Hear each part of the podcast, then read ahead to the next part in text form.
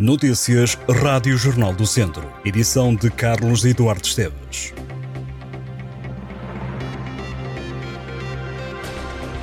Os professores iniciam esta quarta-feira uma greve ao último tempo de aulas, depois de a paralisação convocada pela plataforma de nove organizações sindicais, prevista para arrancar na segunda-feira, ter sido adiada. Além da greve ao último tempo letivo de cada docente, arrancam também greves ao serviço extraordinário, ao sobretrabalho e à componente não letiva sem impacto nas aulas dos alunos.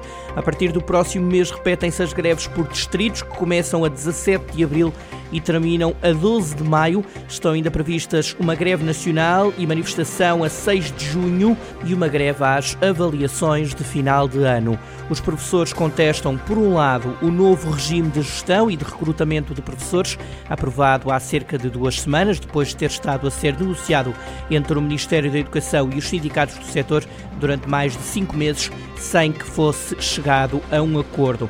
Além da recuperação do tempo de serviço, os professores exigem a eliminação das cotas na avaliação e vagas de acesso ao quinto e sétimo escalões da carreira docente, a alteração do regime de mobilidade por doença, a redução da burocracia nas escolas, um regime especial de aposentação e a regularização dos horários de trabalho.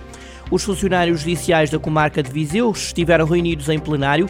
O objetivo foi o de analisar os resultados e efeitos da greve nacional que estes profissionais estão a fazer desde 14 de fevereiro. Cerca de 200 profissionais dos tribunais de Viseu, Santa Combadão, Lamego, Amenta da Beira, Oliveira de Frades, Sátão e Tabuaço reuniram e voltaram a dizer basta ao governo. Helena Oliveira, secretária executiva regional de Coimbra do Sindicato de Funcionários Judiciais, garantiu que os funcionários saíram mais unidos e reforçados depois da reunião. Desde que a greve arrancou, foram adiados mais de 20 mil julgamentos e diligências. Os funcionários prometem continuar a lutar até serem ouvidos e prometem novas formas de luta. Entre as principais reivindicações dos funcionários judiciais estão o preenchimento dos lugares vagos na carreira, a abertura de procedimentos para o acesso a todas as categorias, a integração do suplemento de recuperação processual no vencimento, a inclusão no regime especial de aposentação e de acesso ao regime de pré-aposentação e também a revisão do estatuto profissional. Combater o crescente despovoamento do território e criar mais habitação é o objetivo da mais recente medida da Câmara Municipal de Tondela, que passa por criar novas áreas de reabilitação urbana, a ARU, em todo o município. Estas zonas já delimitadas e aprovadas em reunião do Executivo Municipal vão juntar-se às já existentes na sede do Conselho e no Caramulo. Cada freguesia vai contar com pelo menos uma ARU, uma zona onde a reabilitação do edificado existente terá benefícios fiscais.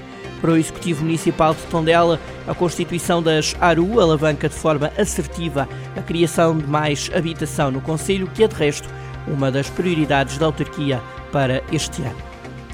A Associação de Solidariedade Social Recreio do Caramulo, no Guardão, vai ser apoiada em 90 mil euros pela Câmara de Tondela, um financiamento que surge para travar o encerramento da Valência, que é frequentada por 12 crianças.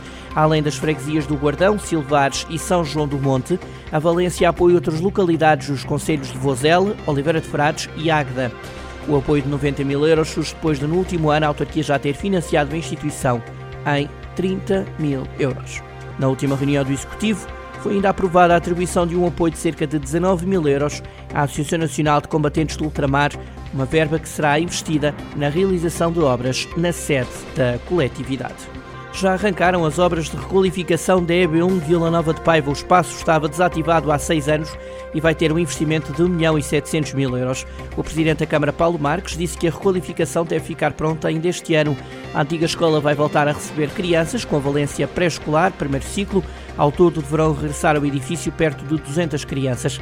O Presidente da Câmara de Nelas anunciou que as obras de requalificação das unidades de saúde de Nelas e de Canas de Senhorim devem iniciar-se ainda este ano e que durante a intervenção os espaços vão continuar a funcionar, embora com alguns constrangimentos. Joaquim Amaral disse que depois das obras haverá um alargamento do horário do funcionamento, porque é um dos compromissos assumidos com o Ministério da Saúde para faltar ao horário que já existia antes.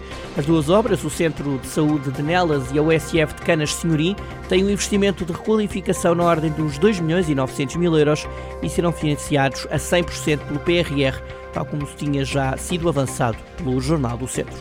O piloto da AMS Sport, Hugo Lopes, avança este fim de semana para a segunda prova do Campeonato de Portugal de Rallys no Rally Casinos do Algarve. Hugo Lopes estará com Tiago Neves ao volante de um Peugeot 208 Rally 4.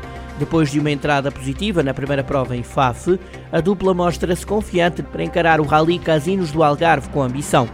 O Rally Casinos do Algarve tem início na próxima sexta-feira com o qualifying para determinar a ordem de partida. No final do dia, a prova começará na Super Especial em Lagos e no sábado os pilotos vão percorrer as classificativas de Silves, Perna Seca, São Marcos e Messines antes de chegarem a City Stage e a um pódio final em Portimão. É também este domingo que acontece a sexta edição do Passeio Senhor dos Aflitos.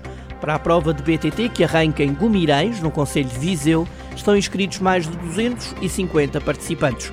A prova tem um percurso de 30 km, composto por caminhos rurais, trilhos e estradas. A partida e a chegada será junto à Capela do Senhor dos Aflitos, em Gumirães. Na agenda está também a tradicional Benção dos Capacetes. Estas e outras notícias em jornaldocentro.pt.